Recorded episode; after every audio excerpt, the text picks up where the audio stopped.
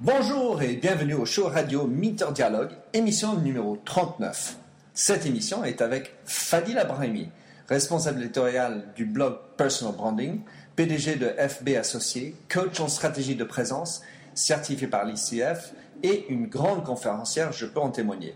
Dans cet entretien, nous allons discuter de l'importance et des enjeux du personal branding. C'est un beau sujet à suivre.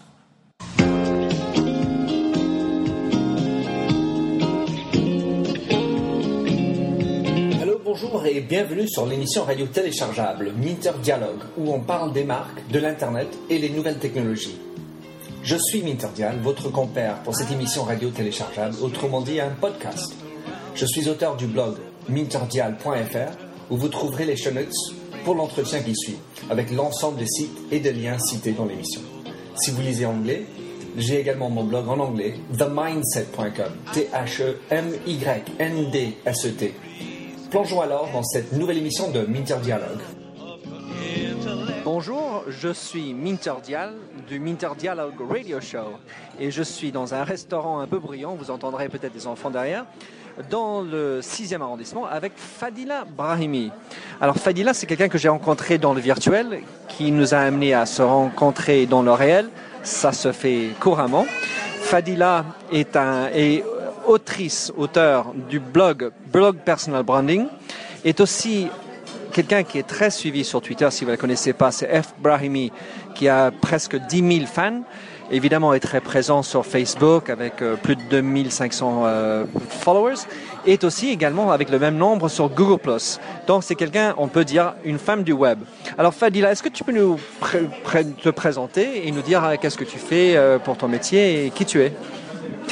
Alors merci déjà Minter. Euh, pour me présenter, euh, je peux faire de manière très académique en te disant que je dirige le cabinet FB Associé, que je suis chroniqueuse sur WeDoBiz, euh, euh, donc effectivement aussi euh, blogueuse et puis euh, co-auteur parce qu'il y a un certain nombre d'ouvrages qui vont sortir donc euh, prochainement. Mais je peux aussi être un peu plus poétique et te dire que je suis un peu metteur en scène de, de talent et de valeur. Donc je travaille beaucoup en fait, j'accompagne dire des personnalités. Euh, généralement euh, pour gérer leur présence, leur influence, leur notoriété, euh, on et offline. Et puis j'interviens également en entreprise, généralement pour travailler sur l'identité humaine en fait de la marque et coacher un peu les équipes euh, de com euh, online. Ce qui est marrant parce que euh, toi ton, blog s'appelle euh, blogpersonalbranding.com. Le mien c'est The Mindset, mais le sous-titre c'est Branding Must Get Personal. Le branding doit devenir personnel. Donc on se retrouve beaucoup là-dessus. Alors, est-ce que tu peux nous parler, parce que comme tu es une femme tellement branchée et bien suivie, comment est-ce que tu gères tout ça? Parce qu'évidemment, c'est énorme. Enfin, vis-à-vis de moi, tu as, cinq fois plus de followers sur Twitter. Et, et comment est-ce que tu arrives à t'en sortir avec autant de connexions partout? Il est important de dire que le, que le nombre, il est aussi lié aux années, euh, et dans le sens où j'ai commencé euh, dès 2004-2005 à intégrer euh, la blogosphère et, et les réseaux euh, sociaux. Donc euh, c'est important de souligner qu'il y a du temps en fait passé.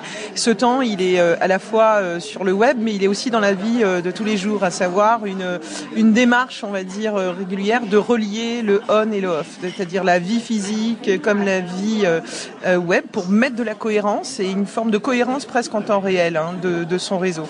Euh, si on a été connecté dans la vie physique, pourquoi ne pas continuer finalement dans le virtuel et vice versa euh, Comment je fais concrètement euh, Tu veux une journée type, c'est ça? Ma journée type, généralement en fait, je me lève déjà très tôt. Euh, je me lève entre, allez, on va entre 5h et 6h. D'autres vous diront qu'il m'arrive de me lever même beaucoup plus tôt que ça. Euh, ça dépend des jours. Et euh, je commence toujours par faire en fait une veille. je fais le tour à la fois de la presse traditionnelle et puis de la radio et également en fait de, des blogs français et étrangers. Alors un petit peu étrangers.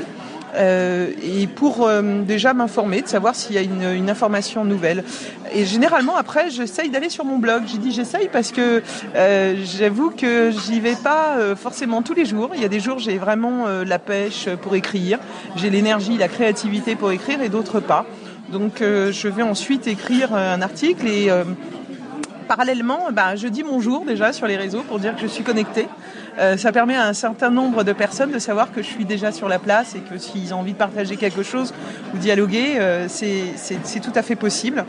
je, ensuite, je prépare en fait les envois que je veux faire dans les différents réseaux. Et puis euh, après, je me mets euh, vraiment sur mon activité de chef d'entreprise, euh, mes emails, enfin ce que j'ai à faire. Et je, prends ma to-do list, une to-do list que je fais des fois virtuellement, mais j'adore le stylo. Donc je, je, regarde ma petite to-do list parce que j'ai un plaisir fou de faire des croix pour dire j'ai fait ça et de programmer en fait ma journée. Alors, donc si je comprends bien, donc la création de ta réputation, ça s'est fait dans la durée puisque tu étais là euh, il y a longtemps. Deuxième chose, tu me dis, c'est qu'il y a un croisement entre l'off et l'online, donc c'est pas que du virtuel. Et après, par rapport euh, à ta matinée, comment est-ce que tu fais ta veille? Quels sont les outils que tu utilises pour communiquer avec ta communauté? Euh, concrètement, quels outils? Et, ton to-do list, tu utilises ton stylo? Est-ce que tu utilises d'autres outils? Évidemment, je n'utilise pas que mon stylo parce que ce qui est important en fait sur le web, c'est quand on trouve plein d'informations intéressantes, euh, il faut surtout pas en fait les mettre dans les espèces de favoris qu'on avait avant parce qu'on se retrouve avec une euh, avec une liste en fait euh, euh, ingérable. J'utilise plusieurs outils. Alors j'ai une petite faveur hein, pour un outil français qui est peu utilisé, mais je vais faire un petit clin d'œil parce que c'est bien aussi de pouvoir promouvoir des startups françaises, qui est Ulink. Euh, parce que je, je, bookmark, c'est-à-dire je fais un marque-page, je, je, choisis un article et je dis ben, celui-là je vais le ranger et je vais classer suivant en fait un mot-clé qu'on appelle un tag. Et puis euh, des outils traditionnels comme Dig, D-I-2-G, ou euh, j'ai aussi mon Google Reader qui me permet aussi de suivre les personnes, enfin les blogs que j'ai l'habitude de suivre. Euh, ça, je l'utilise beaucoup. Et puis, de nouvelles explorations sont apparues en fait cette année, euh, issues de la curation, euh, à savoir des outils qui me qui me permettent presque de découvrir des informations de la part de personnes que euh, j'aurais pas, euh, enfin qui font pas partie forcément de mon réseau, mais on partage, on va dire, des thématiques communes. Alors il y a Scoopit qui me permet aussi, par rapport à des thématiques précises, et là c'est vraiment assez important parce que dans la recherche d'informations, on peut vite s'égarer. Et Scoopit, c'est une revue de veille que j'ai euh, j'ai créé plusieurs revues de veille sur des thématiques qui pour moi sont vraiment mes centres d'intérêt, mes centres de recherche. C'est quoi tes centres? Ben, En ce moment, j'ai euh, les visages de la réussite. Euh, c'est un, je, je, cherche à, à trouver hein, des personnes qui témoignent sur comment ils ont osé réussir, euh, comment ils ont trouvé, on va dire, ce, déclenchement, et puis aussi comment ils ont pu rebondir après un échec. J'ai euh, 306 jours euh, femmes, et ça c'est pour dire que la journée de la femme c'est tous les jours, et donc pour essayer de mettre à l'honneur, on va dire, des femmes et justement comment elles parlent de, leur manière de gérer euh, aussi leur image. J'ai autour de la stratégie de présence et puis un autre truc qui est plus coup de cœur euh, sur l'Algérie puisque j'ai participé à un certain nombre d'événements qui ont, on va dire, pas simplement initié, mais que on a parce que ça existait auparavant, mais on a créé la semaine du web. Voilà, a Farid Arab de Pure Player a créé ça. Je l'ai aidé sur la partie com et j'y suis allée. Et donc maintenant, je continue à suivre toutes les initiatives qui sont faites aujourd'hui en sous forme d'intelligence collective, voilà, en Algérie. Voilà, c'est des, des thématiques comme ça. Dans ce Scoopit m'amène, on va dire, des informations sur ces thèmes-là. Euh, j'ai aussi euh, Trees aussi qui me permet aussi de découvrir aussi des dossiers euh, thématiques. Alors euh, bien sûr, tout ça, ça fait beaucoup. il faut savoir qu'en fonction de mon temps, je, je privilégie euh, d'abord mon blog et les, les, thèmes de recherche et ensuite j'accueille, je dirais, d'autres informations un peu plus larges. C'est vrai que dans, dans, la gestion de son temps, il faut savoir ce qu'on veut et puis privilégier ce qui est important. Et puis après, euh, on fait ce qu'on peut par rapport au temps qui reste, n'est-ce pas? Alors, par, par rapport à, à, ça, tu as dit euh, l'Algérie. Donc, je sais que tu as participé au TEDx en Algérie. Parle-nous de ton expérience et de quoi tu as parlé dans son TEDx. Ah, j'ai eu la chance de faire deux TED cette année en plus, deux TEDx. J'ai fait Alger, puis j'ai fait Bordeaux. Euh, sur Alger, euh, ben, c'était sur l'esprit d'entreprendre. Et j'avais en fait pour ambition à la fois de, de, de, de faire comprendre que l'esprit d'entreprendre, il était partout, il n'était pas que de l'entrepreneuriat. l'esprit d'entreprendre, c'était aussi peut-être aussi ajouter beaucoup de d'intuition, de rêve, hein, l'autre l'autre côté du cerveau et plus que en fait la partie euh, gestion, euh, prévoir et compagnie et que justement on pouvait pas forcément prévoir. Et puis euh, avec un message aussi particulier aux Algériens, c'était aussi un appel à créer votre propre modèle. Quoi, c'est bien de regarder ce qui se passe aux autres, mais ailleurs on va dire, mais aussi de créer votre propre modèle. Alors pour l'expérience, superbe. Euh, de faire une, il y a plusieurs niveaux en fait euh, intéressants dans le TEDx.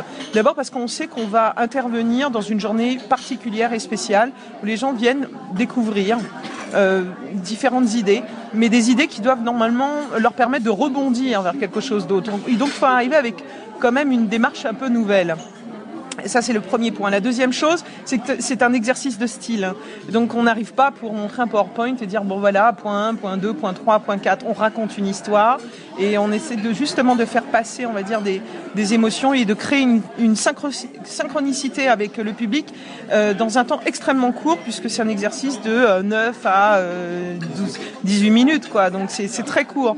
Et puis c'est une véritable aventure humaine parce qu'on se retrouve à plusieurs, euh, issus de disciplines différentes, et en très peu de temps, eh bien, en fait, on forme une équipe euh, de rugby ou de foot, c'est comme vous voulez. C'est formidable. Alors, Fadila Brahimi, euh, qui a parlé aux deux TEDx, je corrige, j'en rêve, je trouve ça formidable. Tu as parlé de, créer ou de parler d'un modèle pour les Algériens. Euh, et, dans ton premier euh, sujet de curation sur Scoopy, tu as parlé de les, visages de succès, si je comprends bien. Alors ça me fait penser à, en France un, point qui m'a toujours chagriné, c'est quand il y a un manque de modèles. Quand je dis ça en américain, c'est un role model, c'est-à-dire un modèle après lequel on, auquel on regarde tout le temps, enfin d'après lequel on veut s'inspirer. Donc, notamment, euh, ce serait quelqu'un, on va dire, bah, j'aimerais être comme lui ou j'aimerais être comme elle. Et en France, qu'est-ce que tu en penses de ça? Parce que je, pense qu'il y a un, vrai besoin pour un individu, que ce soit un enfant ou euh, quelqu'un en entreprise, d'avoir quelqu'un duquel on peut s'inspirer. Est-ce qu'il y a aussi un chemin pour ça en France? Oui, bien sûr. Et c'est culturel, hein, parce que des modèles, on en a en fait, mais euh, ils sont cachés. D'abord, il y a un prisme culturel en France. Hein, c'est euh, vivons cachés, euh, vivons bien pour être heureux, quoi. Donc, donc, du coup, et puis on est aussi dans un pays de coupeurs de tête. enfin, avant. Mais bon, ça reste quand même dans la culture. Non, mais grosso modo, en France, le problème, c'est que dès qu'on est mis en avant, soit on, est associé à un côté people et peut-être justement un peu éphémère, un peu fabriqué.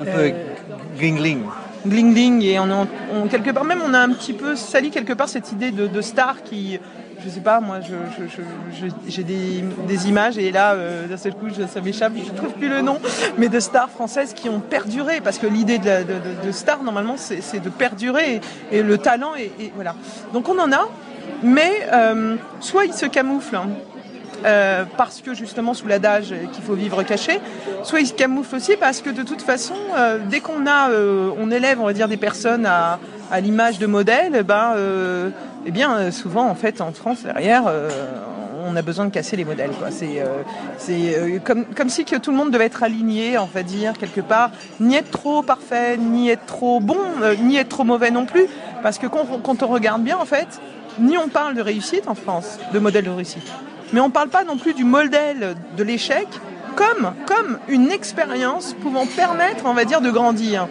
Mais c'est l'échec, on est blacklisté, ça y est, c'est terminé, on est un loser. Et il n'y a pas cette idée de dire oui, j'ai eu un échec. On a du mal à le dire ça. On peut regarder en fait des, millions d'articles français. J'ai échoué, euh, j'avoue, j'ai échoué à telle période, j'ai échoué dans telle et telle expérience, mais j'ai pu rebondir. Les deux en fait aujourd'hui sont occultés.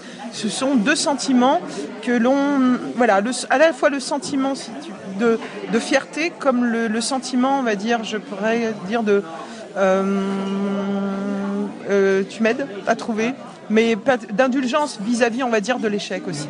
Alors, euh, dans Fadila Brahmik, tu as euh, tracé ta, propre euh, trace, j'ai envie de dire. Qui sont pour toi des inspirations? Est-ce que tu as des modèles auxquels toi tu t'inspires ou qui ont, t'ont parrainé, qui, qui sont importants pour toi? Génial. Est-ce que j'ai un héros?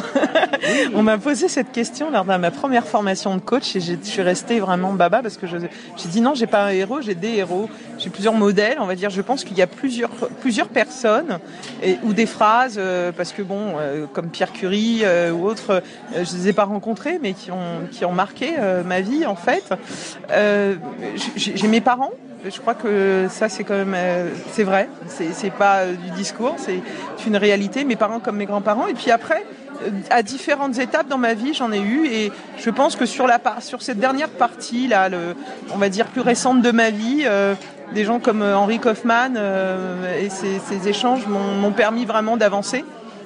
Donc c'est des, des, mentors et je crois qu'on doit avoir plusieurs mentors. J'en ai plusieurs en fonction des différentes étapes de ma vie et voilà. Donc j'en ai au moins cité un déjà. C'est bien. c'est important de pouvoir le connaître et, et l'expliciter pourquoi?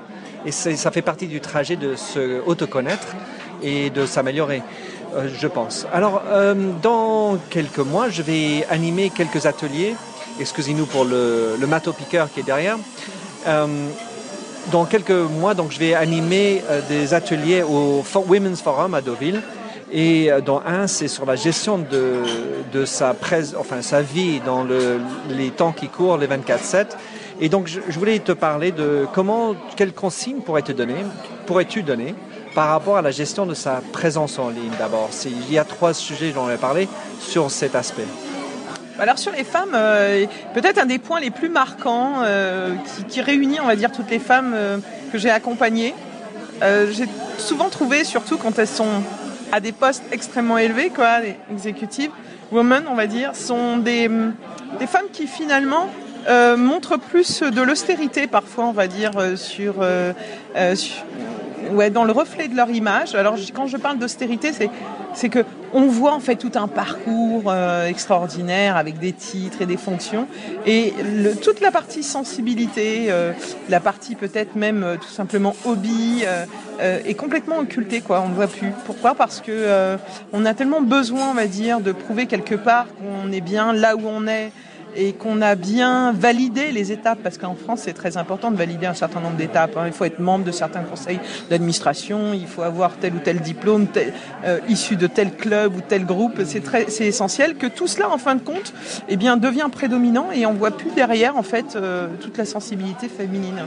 Bah, dans ce cas-là, ce que je comprends, c'est qu'on est en train de vivre où en tant que femme, on se plie aux règles masculines, c'est-à-dire c'est un milieu où on est strictement professionnel, académique. Moi, j'ai fait telle et telle école, j'ai eu tel et tel poste. Et la personne qui est derrière ça est occultée. Est-ce que c'est quelque chose qui est faisable dans l'entreprise aujourd'hui en France? Ah, faisable, euh, il faut, bah, il faut provoquer en fait aujourd'hui. Hein.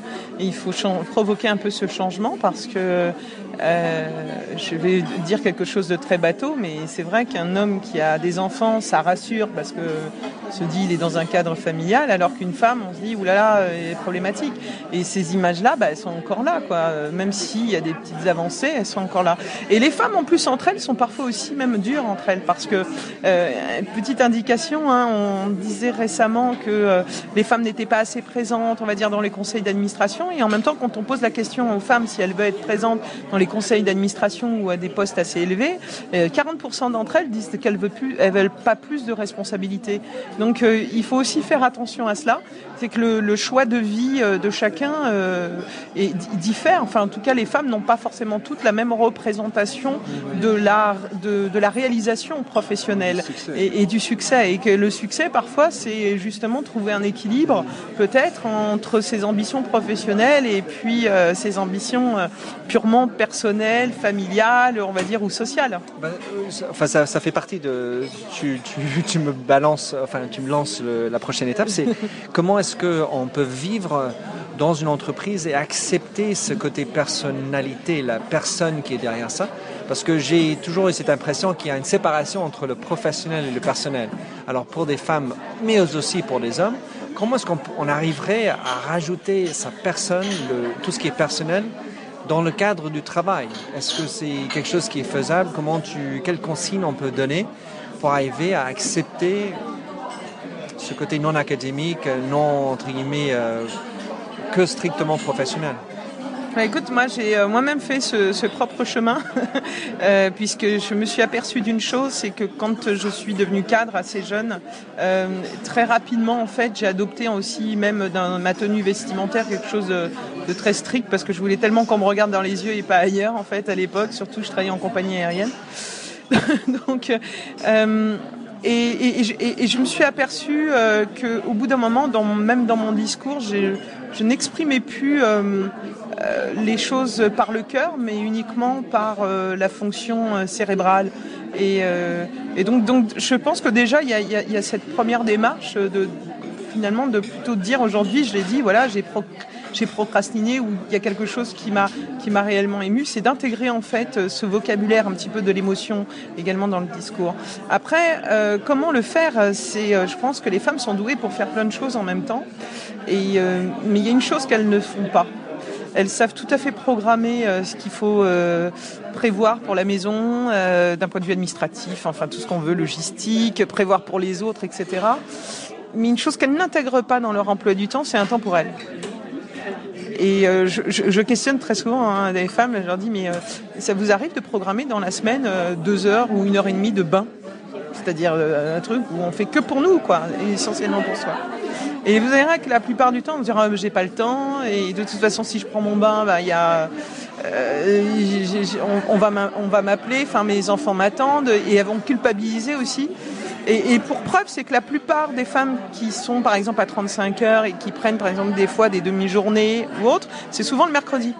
C'est jamais le mardi ou jeudi pour une séance d'épilation. Donc je, pense qu'un des challenges pour les femmes, justement, c'est euh, de, pouvoir réintégrer euh, des temps pour elles et, pour elles-mêmes, euh, comme le fait l'homme. Hein. Je pense que quand il a envie de faire, je ne sais pas, une séance de, tennis, de foot ou n'importe quoi avec les copains, il le fait, quoi. Ah, je, suis d'autant plus... Enfin, je suis totalement d'accord. En tant qu'homme, je pense que l'homme aussi a besoin de penser à lui, de plus en touche avec lui-même, ce qui permettrait de vivre sa personnalité plus amplement dans l'entreprise parce que j'ai l'impression qu'il y a une espèce de dissociation avec ma personnalité et ce que je dois faire professionnellement. Et ce que j'entends dans ce que tu as dit, c'est d'afficher, d'assumer sa personnalité davantage et d'accepter aussi l'échec et, et ses, ses, faiblesses. Mais à partir du moment où on, doit, on ne peut pas faire figurer dans un discours ses faiblesses ou ses échecs, on est en train, un, de ignorer le besoin de s'améliorer et deux, on, est en train de se projeter, de projeter une image de perfection, ce qui n'amène pas de l'humanité et ce qui n'est pas juste pas possible. Nous ne sommes pas parfaits.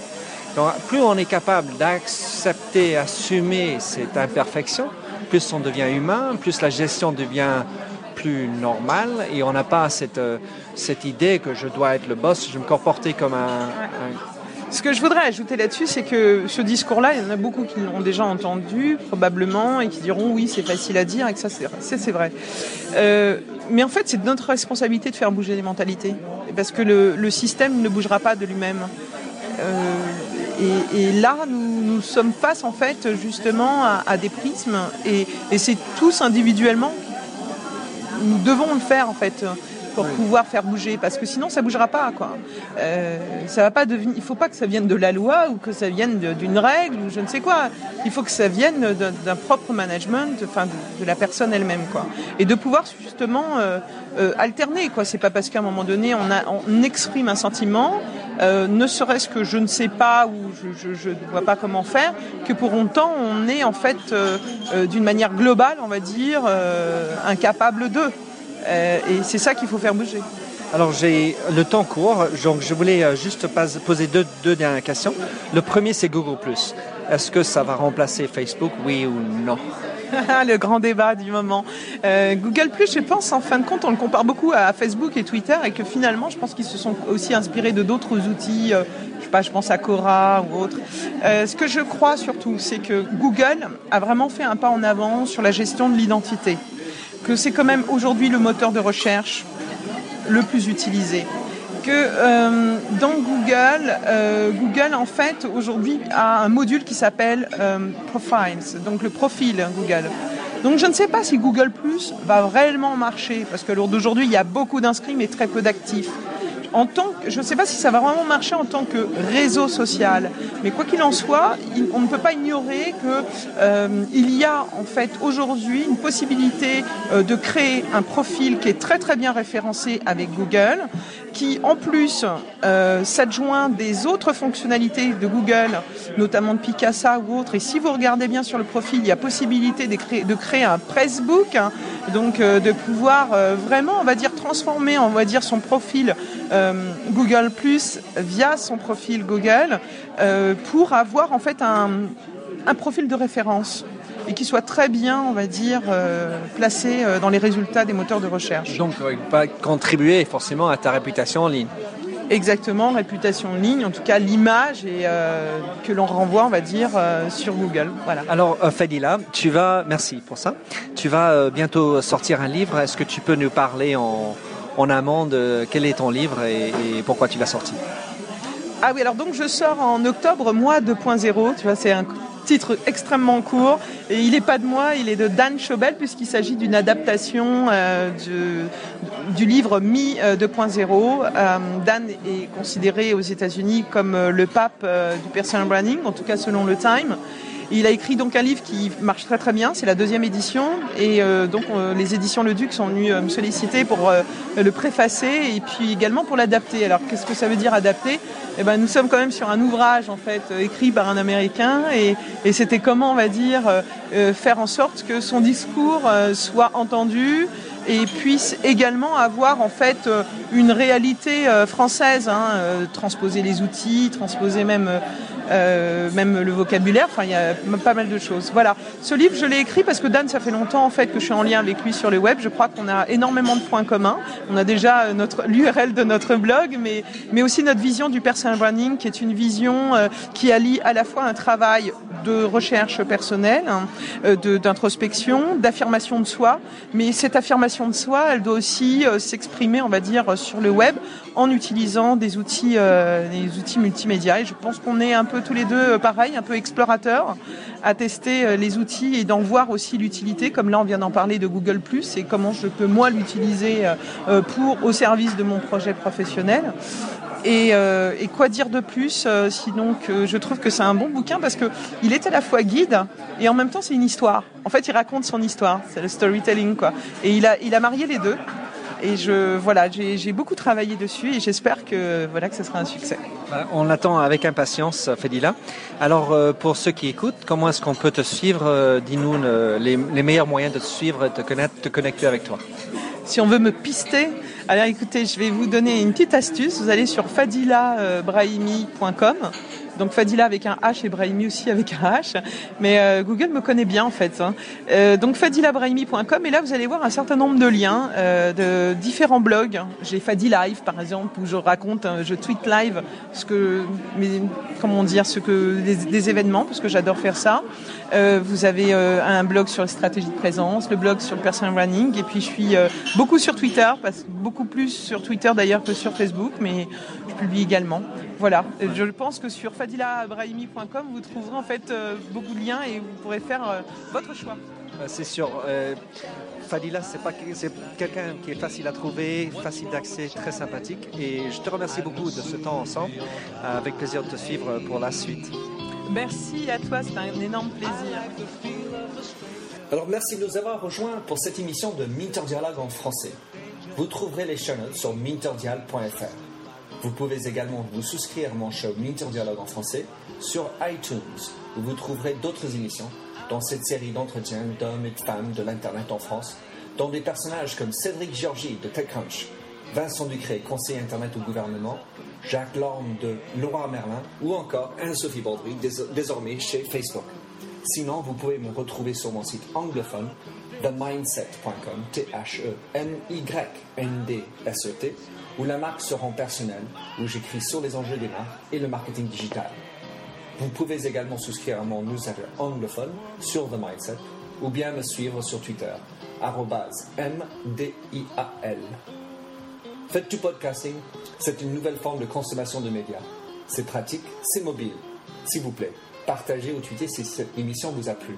Bonne continuation, où que vous soyez.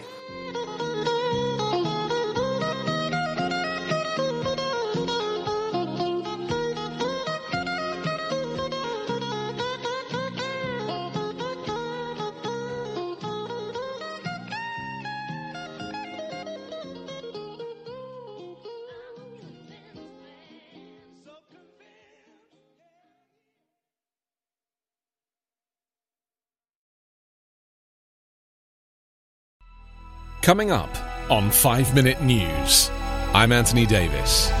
You might think it's partisan because maybe it's critical of one side or the other, but it's not. It's just the truth. And I think that's also something that's kind of unusual for Americans listening to the radio or to podcasts because the news landscape in the States has been so partisan for so many decades. So, five minute news is verified, truthful, independent, unbiased, and essential world news daily.